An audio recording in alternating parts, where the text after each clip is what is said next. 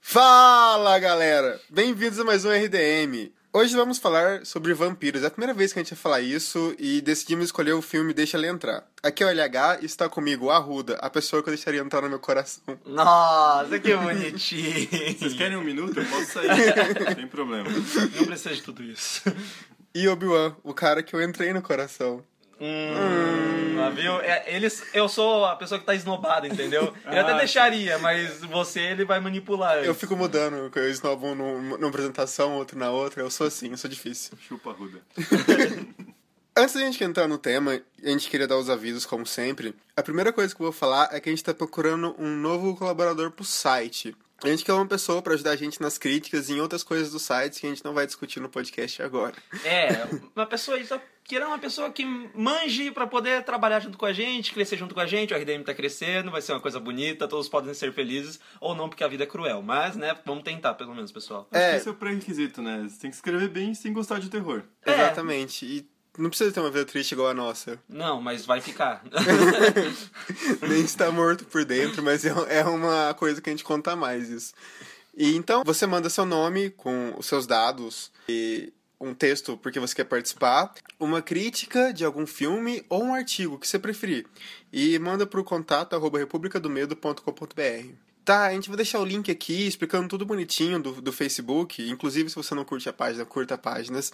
Vai seguir a gente no Twitter também, né? Exatamente. Vai estar tudo aqui no, no post. É só, se você se interessar, é só clicar que vai estar tudo bonitinho. E sobe a música e vamos pro tema.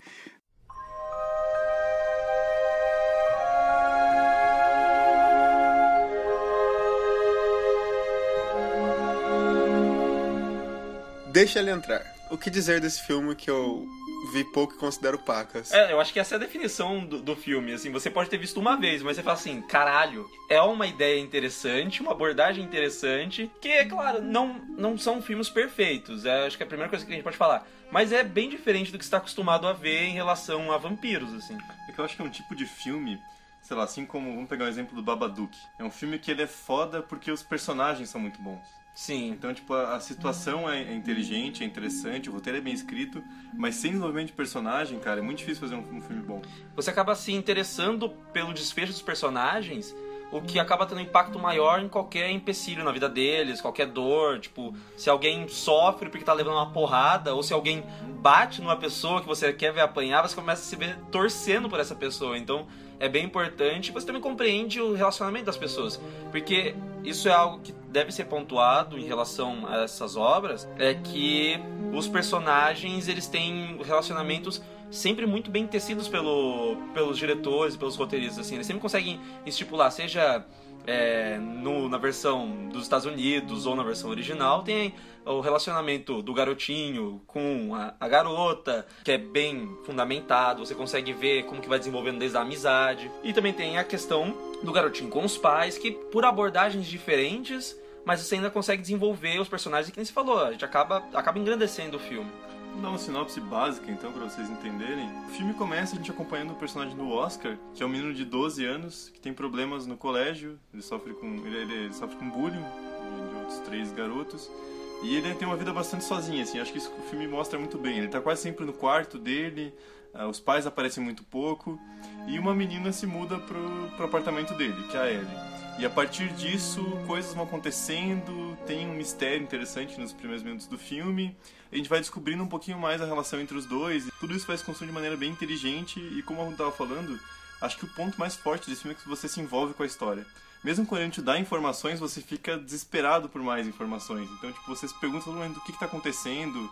É é um filme que tem uma estrutura narrativa muito interessante. Falando em estrutura narrativa, antes do, de ser um filme, o livro foi escrito pelo roteirista do filme, isso é uma coisa interessante. Isso talvez pode ter ajudado. Tanto é que, bom, a gente não vai falar o nome do, do, do escritor, vamos chamar ele só de L, ou escritor. Porque é, é bem difícil de você ler, porque tem um, um negócio que eu não sei se é um acento, se é uma bolinha. Vamos não- chamar ele de cara sueco. O cara sueco que escreveu um livro da hora de vampiro. Chamar ele de primo do Ibrahimovic. Pode ser?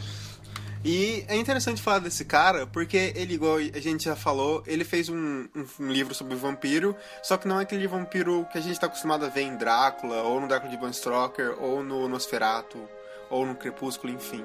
Isso Você, você vê aspectos gerais do mundo dos vampiros, é claro, a, a questão do sangue e a fome dos vampiros, até um ar de, dizer, de conseguir meio que seduzir a opinião das pessoas a favor deles.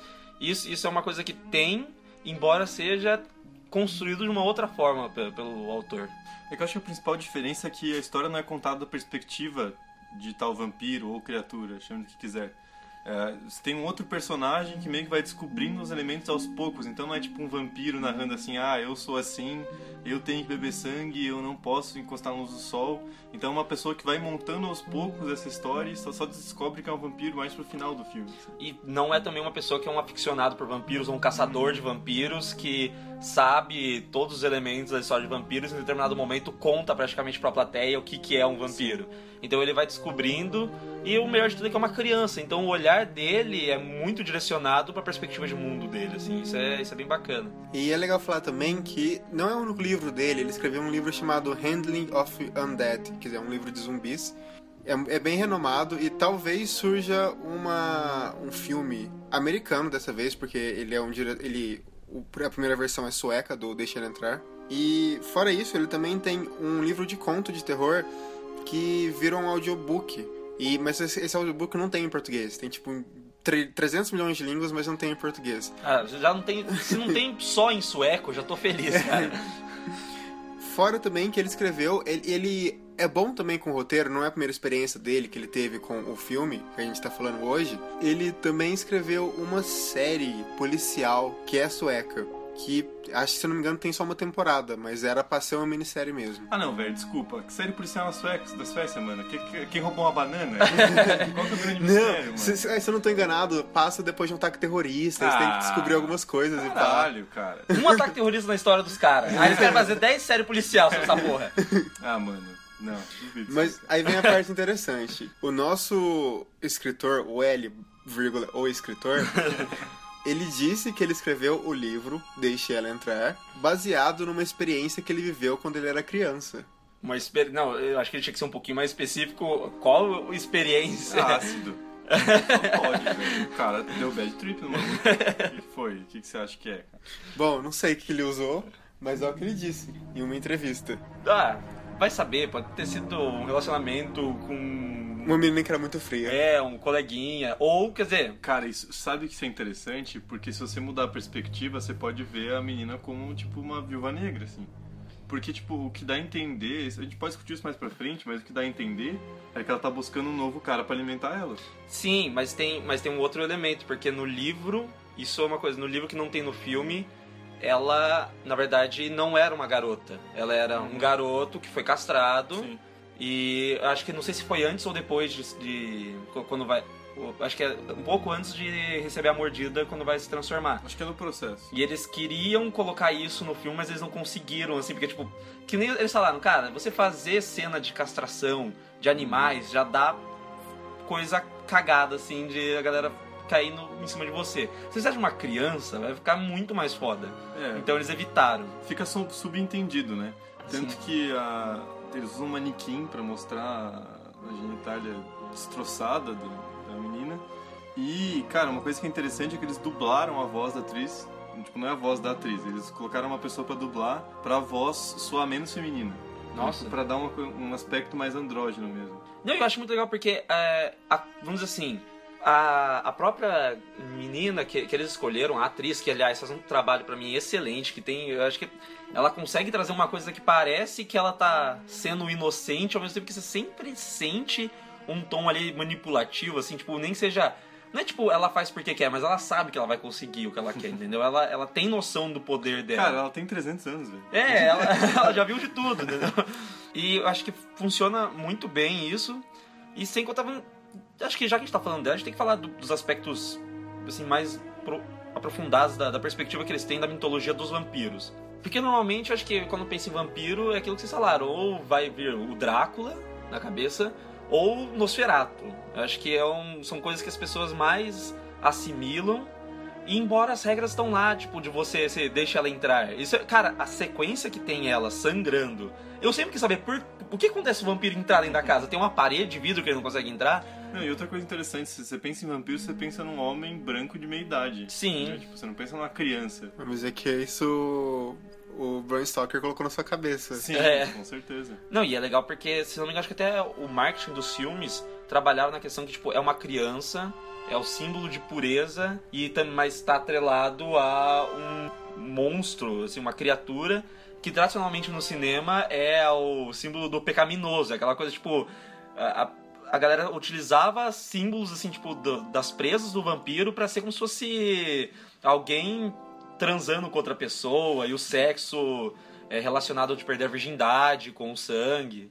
Até porque pode ser visto como apro- aproximação a ideia do vampiro de transmitir o que ele tá, tipo, transmitir pra fazer com que a pessoa seja infectada e seja um novo vampiro com até o vírus da AIDS. Sim. Eu tenho certeza que isso deve ter sido usado nos anos 80, 90. Ah, se você vê até o, a adaptação, é, quando a gente falou da Hora do Espanto, que tinha uma conotação sexual da, da performance do, do, do vampiro, que era tipo, inclusive era um vampiro é, depiladinho e todo de camisa aberta e que conquista a mulher dançando. Ou também no Drácula de Bram Stoker, só que o filme do Coppola, que o Gary Oldman, tipo, quando ele tenta, ele tenta conquistar a amada dele, é toda assim, uma. tipo, parece quase que uma dança do acasalamento, ele querendo se aproximar dela, sabe? É tipo. É muito atrelado à questão da sexualidade, o vampiro. E eu acho que tem uma subversão que fica meio que latente esse significado, embora seja uma criança. Eu acho que isso é muito inteligente da perspectiva do autor. Bom, como a gente disse, a Ellie não é necessariamente a protagonista do filme. Quem a gente mais acompanha no- na versão sueca é o Oscar, que é um menino. Eu acho que o que, o filme tenta mais, a principal ca- característica dele é que ele é um menino meio isolado. Tanto que ele não tem nenhum amigo no colégio. Tipo, todas as cenas que se passam na escola, você vê que ele não tem ninguém. Ele tá isolado no canto dele, ele quer ficar isolado, só que tem uns malucos filho da puta que enchendo o saco dele. Entendeu? Cara, eu vou, vou- Assim, eu vendo a construção que o filme tá me passando, mas é de um potencial psicopata. Não, mas, ah, cara, isso é intencional. Sim. Porque a primeira cena que você vê ele, ele sem camisa na janela com uma faca, velho. Mas eu, eu Porra. acho. Mas sabe o que, que parece muito a história dele? Daqueles caras, tipo. Aquela história dos Estados Unidos que o cara sofreu bullying a vida inteira, comprou uma arma no Walmart e foi matar os coleguinhas de turma, entendeu? Precisamos falar sobre Oscar? E isso. Nossa. Isso, cara, eu acho que é a única coisa que, pra mim, a versão americana faz melhor. Porque ninguém entende mais de bullying do que norte-americano. Não, é exatamente. Eu acho que. Porque assim, ó, eu acho que eu gosto mais da cena introdutória que ele tá com uma máscara, tipo, do, sei lá, uma máscara de um psicopata, alguma coisa Remete assim. A ao Leatherface. E ele segura uma faca na mão e ele não fala, tipo, acho que na versão sueca ele fala uma coisa tipo, ah, é, guincha, seu porquinho, alguma coisa assim. Aham. E na versão americana ele fala, tipo, você tá com medo, menininha? Aí Sim. você fica tipo, caralho, velho, o cara é um psicopata dos, do alto nível, assim, alta cadeia dos psicopatas. Então, tipo, eu acho que isso é mais efetivo. E os, os bullies na versão americana são bem mais filho da puta. São, é mais. É mais, É mais pesado. É mais pesada pesado a parte isso. do bullying. Sim. Eu acho que. E funciona. Cara, isso que. É, aí casa perfeitamente quando ela entra. Uhum. Porque se ele É, é um. quando ela entra. Nossa! não, não foi intencional, eu juro. Poderia ter sido, mas não foi. Seria genial se fosse. Ele já é um potencial psicopata. Ele, vamos dizer assim, ele pensa muito em aflorar o seu, a sua frustração na, na forma da violência e ele se vê satisfeito com isso. E entra justamente uma pessoa que, além de tudo, incentiva ele a fazer isso. Tipo, se eles vierem te dar porrada, dá porrada ainda mais neles. Pô, pra, pode matar mesmo, foda-se. Tanto É- que é a solução mato. dela. É, a solução dela. É que, querendo ou não, acaba sendo a única amiga dele. Porque ele não conversa com a mãe e o, e o pai é divorciado, eles são separados, é uma relação muito estranha. É, uma coisa que eu- a versão, uma coisa também que eu acho legal na versão americana é que nunca mostra o rosto da mãe. Sim, e o pai é uma um- voz no telefone sempre. Isso, e é uma voz que, tipo, fala mais com o filho pra dar bronca na mãe do que outra coisa. Isso dá uma sensação de isolamento muito forte. Só que na versão Exorcista sueca... também, o, o, pai só fala pelo telefone. Só né? pelo telefone. Nunca pa- E na verdade você nem escuta a voz dele. Ele Você- é uma voz do além, porque eu acho que parece dar a entender que nem a Reagan lembra de como é a voz dele. Exatamente. Ah, na, na versão sueca eu acho interessante que aí o pai aparece o pai dele e dá, um, dá a entender que ele é alcoólatra. Então, tipo, já joga mai- mais um elemento problemático na vida do moleque. E não só que ele é alcoólatra, mas que o menino sabe que isso realmente é um problema. Não é tipo, ah, o garoto tá ali com ele, ele vai beber e continuar brincando com o garoto. Não, ele, ele percebe que aquilo ali é realmente um problema e que provavelmente é um problema que tá atrelado à separação do- dos pais. Não, velho, e, e é esquisita aquela cena porque dá a entender que, é o, que o cara é namorado do pai dele, entendeu? Você não ficou com essa impressão? Parece. E daí o diretor falou que não. Mas eu fiquei tipo, cara, mas parece muito, velho. Não sei, vai parece saber. que o molequinho tá tipo, nossa, eu tenho dois pais agora, que merda. Mas não, é tipo, é... Aí ele tira a garrafa e você fala, ah. Não sei. entendi. Eu, eu- parece. ah, é quase como um reiki do Iwana Balloon, só que com uma garrafa de. Caralho, qual é o de problema? bebida. Não, eu juro, cara. É tipo o cara chegando lá assim, ah, vamos beber aí. Você não vai beber? Por que que você não vai chegar aqui? É o cara puxando ele. Inclusive, It é um ótimo podcast, ouça lá. Nossa, cara, você encaixou perfeito o merchandising agora. Mas tem coisas que acho que são temas que são melhor desenvolvidos em um, em um ponto no, na versão sueca. E na versão dos Estados Unidos parece que vai desenvolver uma coisa muito legal e nos envolve. Aquela questão do Reagan, pra mim é algo que fica no meio do caminho. Pra- Porque Ah, tem, tem um pouco do discurso do Reagan, tem uma questão religiosa, assim, ah, acho que esse filme vai querer abordar melhor é, essa temática religiosa, só que aí parece que ele para no meio do caminho. Parece que a partir de um determinado ponto ele quer fazer muito mais uma cópia do que foi a versão sueca. Porque ele larga isso depois do Reagan. Até, até quando ele liga pro pai dele, o pai dele fala, ah, esse negócio religioso tua mãe tá colocando na tua cabeça. Cara, eu achei que ali ia desenvolver massa, Exatamente. assim. E não. Ele larga assim. E, e era tipo um potencial, era uma coisa legal. Já no- na versão sueca, uma coisa que eu acho muito foda é a maneira com que você sente que é- o menino, tipo. O mundo dele, o quarto dele mesmo, que ele fica todo o tempo ali, parece um lugar sem vida, cara.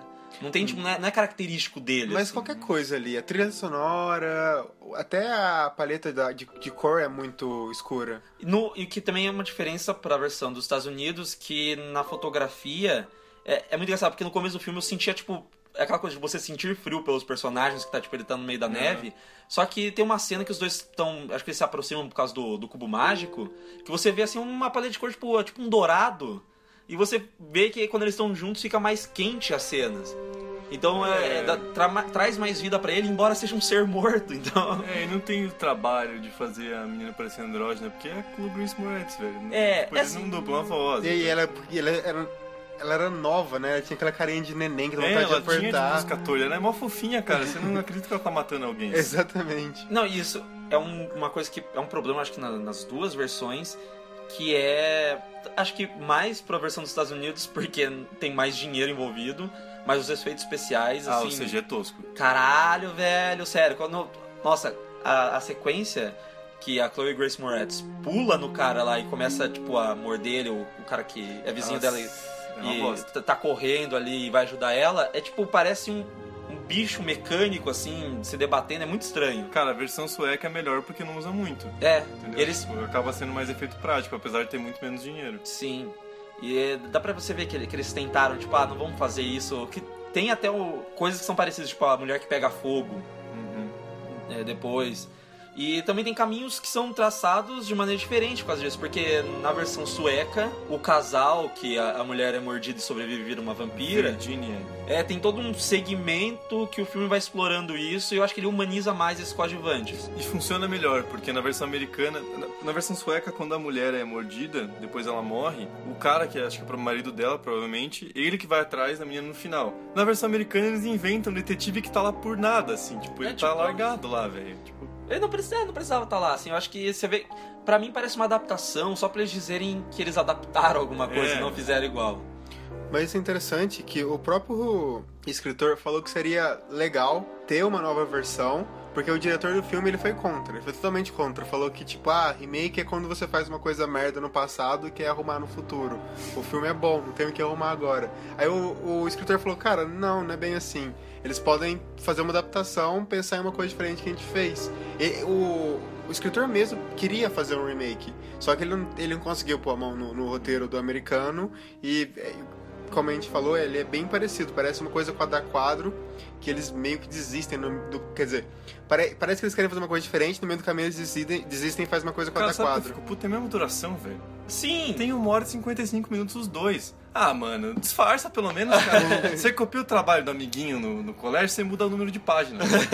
pra pelo menos dar um migué, cara. Porra. Não, e, e pior que isso é engraçado porque até a estrutura do começo, o primeiro ato, é feito de completamente diferente do que é no, no começo do, do- da versão sueca. Porque a gente meio que tem um flash forward no, na versão dos Estados Unidos, né? Eles mostram aquilo e aí duas semanas antes. Ah, isso é bacana. E- O filme é tão igual ao americano que eles colocam neve no Novo México, velho. Eu não, não sei. Não neva no Novo México. Pelo menos não tem, tem Nova York no filme, cara. Não, mas uma coisa que eu queria comentar é assim, ó, cara. Você tem uma cidade pequena no Novo México, que já é uma coisa assim, tipo, aconteceu um assassinato lá, já é uma coisa que ia ter algum tipo de, de cobertura midiática e tal. Aí você tem uma cidade pequena na Suécia. Porra, é na Suécia, velho. Se desse três assassinatos seguidos, tem Interpol naquela porra. Entendeu? Ainda nos Estados Unidos é até a CIA. Não é tipo, ah, ninguém tá investigando. Ou então, tipo, ah, tem um policial aí careca com bigodinho. Tipo, porra, mano. Não, faz Não, sentido, entendeu? Não, é que assim. Se não tem história, né? A gente É, entende. A gente... Não, Deixa, encher, deixa encher o saco. não, não, mas eu eu queria saber qual que é o problema do Obi-Wan com pessoas carecas de bio- de bigodinho. É que eu vou ficar careca um dia. Ele vai deixar o bigodinho também. Eu fico sofrendo por antecipação. You have to invite me in. It's your home. What if I don't? Can't just come in? Is there something in your way? Já que eles falaram da, dessa questão de remake, é, eu gosto muito de partir da perspectiva dos dois diretores, que um é o Thomas, acho que é Thomas Alfredson, que é um Alfredson. que ele é sueco e ele é mais conhecido talvez pelas pessoas pelo aquele filme do Gary Oldman, o Tinker Tailor Soldier Spy, como que Um é? espião que sabia demais. Ai, não, que nome? Não, que aliás é um puta de um filme, Sim, cara. e se você vê tem uma coisa Tem semelhante. nome bosta. Hã? Tem nome muito bosta. Tem nome muito bosta, mas, o você, nome é foda. você vê Parece uma que tem o semelhante. Mr. Bean na capa, assim. Se você... Nossa. É que, o nome, é que o nome em inglês eu não acho bom também. Não, Mas mas porque o nome do livro é do livro do John Le Carré. Aham. Eles mantiveram o mesmo nome, mas eu não acho bom o nome em inglês, é intraduzível, cara. Mas no livro tem a capa, tem o Mr. Bean. E, e é uma coisa assim legal de você ver o comparativo desses dois filmes que ele fez, porque são filmes muito mais de ambiente, desenvolvimento do personagem, do que só o plot, né? Muito mais no Espião que Sabia Demais, que, Uhum. Ah, aliás, não tem Gary plot. Oldman, que Deus, né, cara? Nossa, Ele velho, o destrói cara aquele filme. destrói. Cara, ele não grita. A primeira vez que ele não grita num filme. e daí ele mostrou que ele pode destruir sem gritar. Duvido. Cara, assista. E o Matt Reeves dirigiu a versão dos Estados Unidos. Ele já é um diretor que tem um olho pro lado estético que é muito bom. Se você assistiu Cloverfield, você viu o cara, tipo, meio que reinventar um jeito de fazer o found footage e de uma maneira divertida, leve, bem coerente. E ele consegue trazer um ritmo muito bom pro, pro remake. Eu acho que é uma das melhores coisas é que ele consegue soar gráfico e ter um ritmo muito bom. Ah, porra, ritmo, cara. Ele dirigiu o Novo Planeta dos Macacos, aquele de 2014, o Confronto, que é bom pra caralho. É bom pra caralho. Ele vai, manja. ele vai dir- ele tá dirigindo o que vai lançar agora em 2017 também. Ele é, ele é um bom Porra, diretor, cara. Que a gente gosta de datar os podcasts mesmo. Então você que tá ouvindo esse podcast em 2020, conta pra gente se foi bom Guerra ou não. Ah, vai É, ser bom sim, a gente data, não quero nem saber. Você vai ouvir mesmo de novo? Você vai saber o que a gente falou do deixar ela entrar? Daqui a cinco anos você vai ouvir esse podcast jogar alguma coisa na nossa cara mesmo. Então, Desse não seja um processo. E isso se reflete na própria abordagem que os dois roteiros parecem ter, embora eles sejam muito próximos, que a gente falou. Tem a diferença do, do contexto dos Estados Unidos e tudo mais, porém eu sinto que é um pouco mais gráfico ou a versão dos Estados Unidos. Eu sinto que eles fazem, tipo, tem um close na hora que o cara vai cortar jugular de alguém pra, escolher, pra escorrer o sangue. E, mas eu acho que é uma proposta até que válida, porque eu não queria ver o mesmo filme. Tanto que uma das críticas é o fato dele ficar tão parecido quando vai chegando cada vez mais perto do fim, né? É um pouco mais gore. Sim. A primeira cena lembra muito Seven, que tem aquele o cara que representa a preguiça. Sabe que ele tá amarrado numa cama, que ele é muito estranho. Sim. A mão dele toda fodida. Essa, essa primeira cena do Deixe-me Entrar tem, aparece a mão do cara toda fodida antes. Aí depois você vai descobrindo o que tá acontecendo. Mas, cara, ele começa assim meio tipo, porra, velho, é uma mão queimada, mano. É um troço agradável. ver, Sim. Inclusive, eu vou fazer uma pergunta pra você. Você assistiu primeiro a versão dos Estados Unidos, certo? É, assisti. Então, eu assisti primeiro a, a versão sueca e a minha pergunta é: pra você teve um impacto grande essa desco- você vê a mão do cara tá zoada e aí depois você descobrir que era ácido. Porque, tipo, pra mim foi muito impactante eu não saber nada do que ia acontecer e aí eu ver que vinha o ácido. Não, foi impactante. Porque, é porque eu realmente fiquei curioso porque eu falei assim, cara, eu queria saber. E pra quem não assistiu, qual a pira do ácido? É porque o cara tá começando a fazer cagada, né? Pra, pra você que não assistiu primeiro, desculpa se você tá levantando spoiler. Ah, velho. Mas, mas o, o, o que seria, teoricamente, o pai dela, depois a gente discute melhor isso, ele cuida pra que ela tenha sangue toda noite. Então ele sai pra matar umas pessoas aí. Vamos discutir agora, que se for. tem um cara, tem uma figura que é meio paterna, ele é o chega na- familiar dela, gente. É, É, é um maluco. Ele chega na cidade junto com ela, de táxi e tal. Você fala, pô, é pai, o avô, no máximo, que o cara da versão americana parece um pouco mais velho. E aos poucos vai construindo a relação dos dois. Tem pistas, assim, ao longo do filme. Você vai descobrindo mais coisas. E uma das primeiras cenas é o cara saindo pra matar alguém com, como se fosse um funil e ele põe num barril de plástico pra levar o sangue pra ela. E aí começa a dar cagada. E na versão americana tem, uma, tem um diálogo que é muito bom, que é melhor que na versão sueca. Ele fala assim: Ah, eu tô ficando descuidado, talvez eu queira ser pego. Então, tipo, você vê o peso daquelas mortes no, no cara. assim. Não, ele tá cansado daquilo. Você vê que são anos que ele tá, tá cuidando dela. Eu acho que pra mim já deixa claro que ela tá caçando outra pessoa pra substituir e ela gosta de treinar essas pessoas e por isso que ela pega o menino. Aí a, a grande. Esse é o grande. Como é que eu posso dizer? A grande pergunta que surge depois do fim do filme, assim. É, na, na versão sueca, pelo menos, eu tenho essa, essa impressão. Acho que nos dois, nos nos dois. Não, mas é que eu tenho, eu tenho a impressão que na, na versão americana, ao deixar, o filme deixar tão claro, mostrando tipo aquela, aquelas fotos de feirinha assim que é Ah, sim. o mesmo que, é- que é o garoto, eles com a mesma idade, e que ele cuida dela todo esse tempo, eu acho que mostra que isso já aconteceu, pode ter acontecido antes até de novo. E vai acontecer de novo. Então eu acho que fica muito claro, diminui um pouco o debate. Eu gostei muito mais quando terminou a versão sueca, eu ficar pensando, mas aquele cara, será que não é a mesma coisa que aconteceu com o menino? Será? Porque o menino vai acabar fazendo a mesma coisa por ela. Eu acho que acabou É. tendo um sentimento mais de contos de fadas, tipo, mórbido, assim, sabe? Você tava tão assim, ah, eles terminaram juntos, mas ele vai virar um psicopata por ela. Mas aí tem outra questão, porque na real a, a existência dela pode ser uma metáfora. Porque é algo que empurra o menino. Ele já é meio psicopatinha, assim, ele tem uns problemas, ele olha no espelho com uma faca e tal. Aí, tipo, aqui ele cria na cabeça dele alguma coisa que empurra ele mais pro fundo do poço, entendeu? E tem uma coisa que eu acho muito legal que tem nas duas versões, é, que é uma metáforazinha, tipo, é, é boba, mas acho muito, muito bacana, que literalmente eles meio que fazem a, a chamada, tipo, passar o bastão, porque o mesmo bastão que o cara que é, vamos dizer assim, tutor dela, o, o cara que consegue comida pra ela, ele usa pra, af- pra afundar um corpo debaixo do gelo, é o bastão que o menino usa pra ferir a sua primeira vítima pela primeira vez, cara. Cara, eu não tinha pensado nisso, E velho. eu fiquei, tipo, isso é muito legal, tipo, é, é assim, é bobo, mas você vê que é o mesmo bastão e é um momento em que ele consegue é, mostrar a sua raiva contra o bully, sabe? É, aqui na versão sueca, até o, o autor do livro falou isso. Que o cara, o nome. O nome dele é esquisito, então a gente não vai falar. L, vírgula, o escritor. Não, não, o, o cara, o tutor dela. Ah, sim. É um nome É o tutor. lá que se foda. É um maluco lá. O maluco lá, na versão, no livro, ele é um pedófilo que, tipo, que ela meio que fala assim, ô, cara, o que você tá fazendo aí, velho? Essas cagadas aí que você tá fazendo. Que você não quer matar uns caras pra mim e pegar o sangue deles?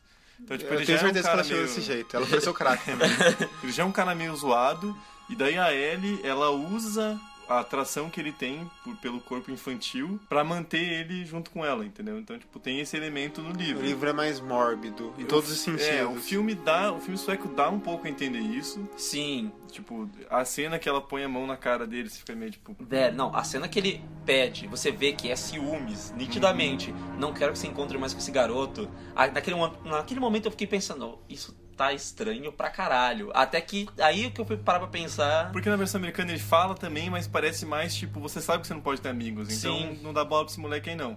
Na versão sueca é mais tipo, como é que é? Você vai ficar vendo esse cara aí, tá com ela? Sim, é, eu não sei, é que na, na versão dos Estados Unidos parece que é meio que uma pretensão a ser quase um twist, mas não é direito, não sei, eu, eu acho, eu gostei.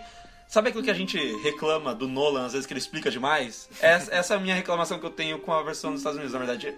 Porque de resto, é um ótimo filme. Sim, mas eu você concorda que ele é lento? A versão sueca, Sim. concordo, concordo que ele Ah, é eu lento. acho os dois lentos. Sim, os do... eu acho também. Não, eu, assim, ó, claro, a versão dos Estados Unidos é um pouco. Até a montagem é, é ma- mais rapidinha, assim, mas a sueca é mais lenta. Mas é que assim, ó, cara, é, um, é o cinema sueco, velho. A pessoa que vai assistir um filme sueco, ela, tipo, sei lá, um americano, um brasileiro, não tá esperando um filme super dinâmico, blockbuster, pipoca. Mas a galera não tá esperando nem filme brasileiro, cara. Assim, Mas, tipo, a pessoa que vai no cinema assistir um filme americano, ela quer. Ela tá querendo ver, geralmente, um troço mais mastigado, assim. Então, tipo, o filme podia ter uma hora e quarenta, sabe? Sim. Já que é pra, até pra fazer um negócio um pouco diferente, tem coisa no filme americano que não faz sentido com. Tipo, tem umas coisas que eles cortam e outra que eles deixam. Você fica tipo, mas por que não cortou todo o segmento de uma vez então? É. Já que é. Tipo, sabe, tem umas coisas que dava pra tirar, assim. Eu não sei, a- é que, que nem falei, pra mim a pretensão deles é que, a- cara, estadunidense tem um medo terrível. Terrível, terrível. Eles têm, têm um medo, nossa, eu não sei qual é o medo que eles têm com uma coisa chamada legenda. Porque eles não podem ver um filme legendado que eles correm, cara. Eles não querem ver filme legendado.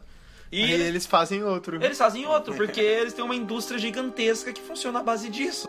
Não, e tem outra coisa, cara, que você lançar um filme sueco no mercado americano, tipo, quem que vai assistir, velho, no cinema? Não dá pra fazer um, um filme, um grande lançamento, um blockbuster. Os caras pegam o mesmo filme e falam, velho, vamos gravar a mesma coisa, basicamente, só que em inglês. A gente consegue lançar, fazer um trailer bacana, dar uma bilheteria massa, assim, tipo.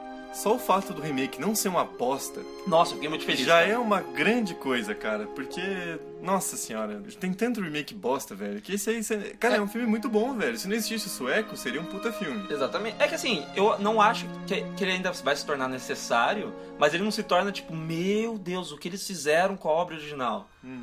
É desnecessário. Totalmente Não, não, é É. desnecessário, só que não é tipo, nossa, cara, cagaram no filme. Não, é o mesmo filme, velho. filme, tipo, Mas me- tá, me- você tá falando que o Psicose e o remake, Não. assim... É Não, não, diferente, é diferente. cara, é diferente, porque o Psicose é quadro a quadro.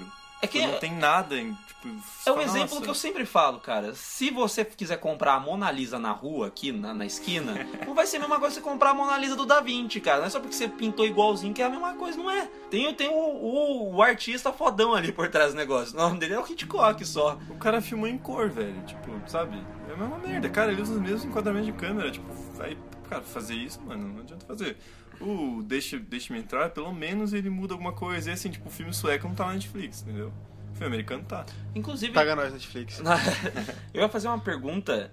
Inclusive, o Obi-Wan assistiu na Netflix, né? Sim, senhor. E eu- é legal, você assistiu a tempo.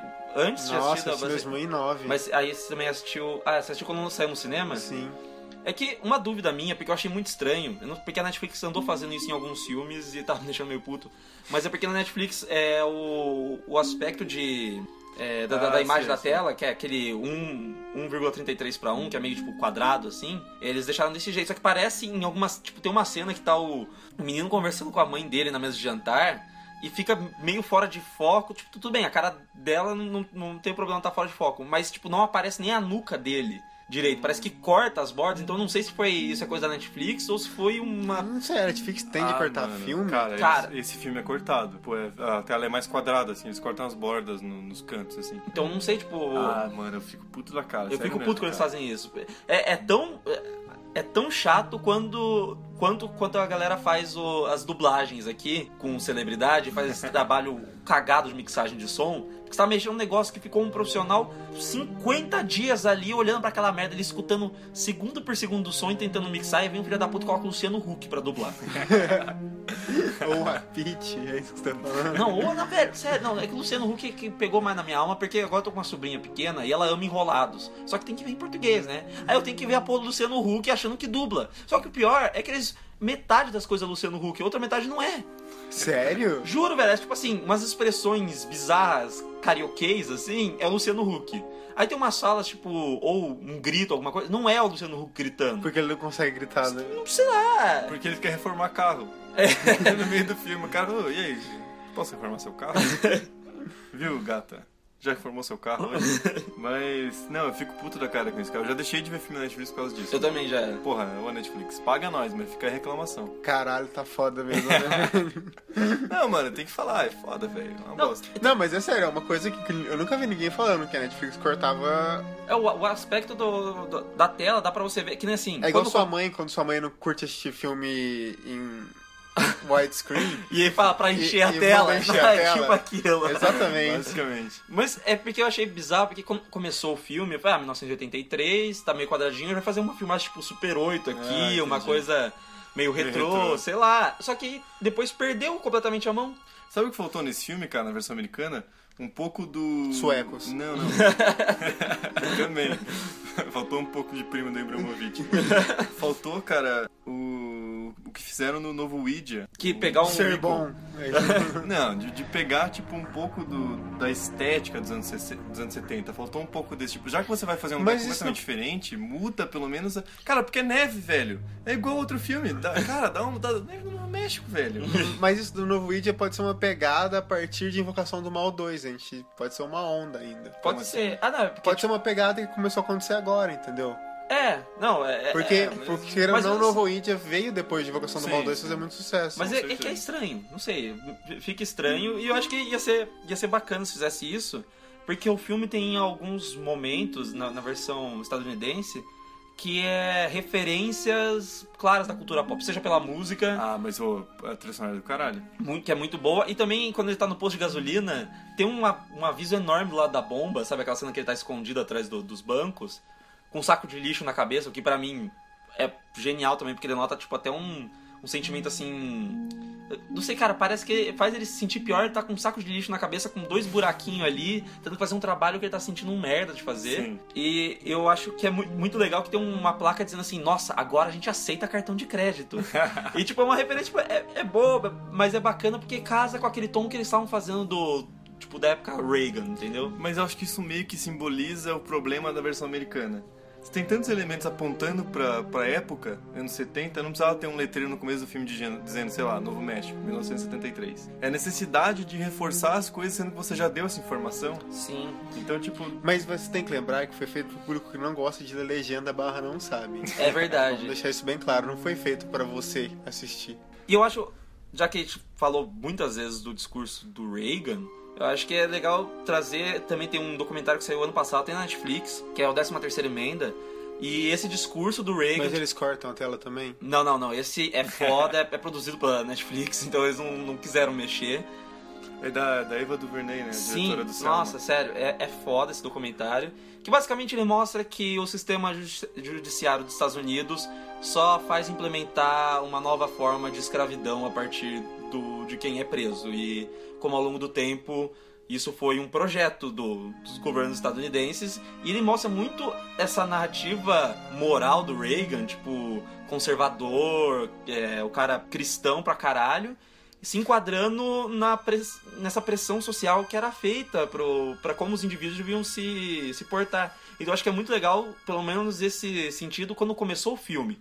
Aquela sequência inicial que a gente vê o cara, ele se jogou da janela e o policial vai lá fora e o reflexo do vidro do hospital mostra o Reagan fazendo um discurso. Eu falei, caralho, esse filme vai pra uma direção que pode ser muito boa, assim, tipo, como um remake. Porque eu tinha, eu tinha visto, eu vi no começo do ano, foi o primeiro filme desse ano que eu vi, foi o, a versão sueca. Então, tipo, foi uma coisa assim que eu tinha gostado bastante, mas aí eu fui assistir e eu fiquei meio assim, nossa, tá repetitivo, tá repetitivo.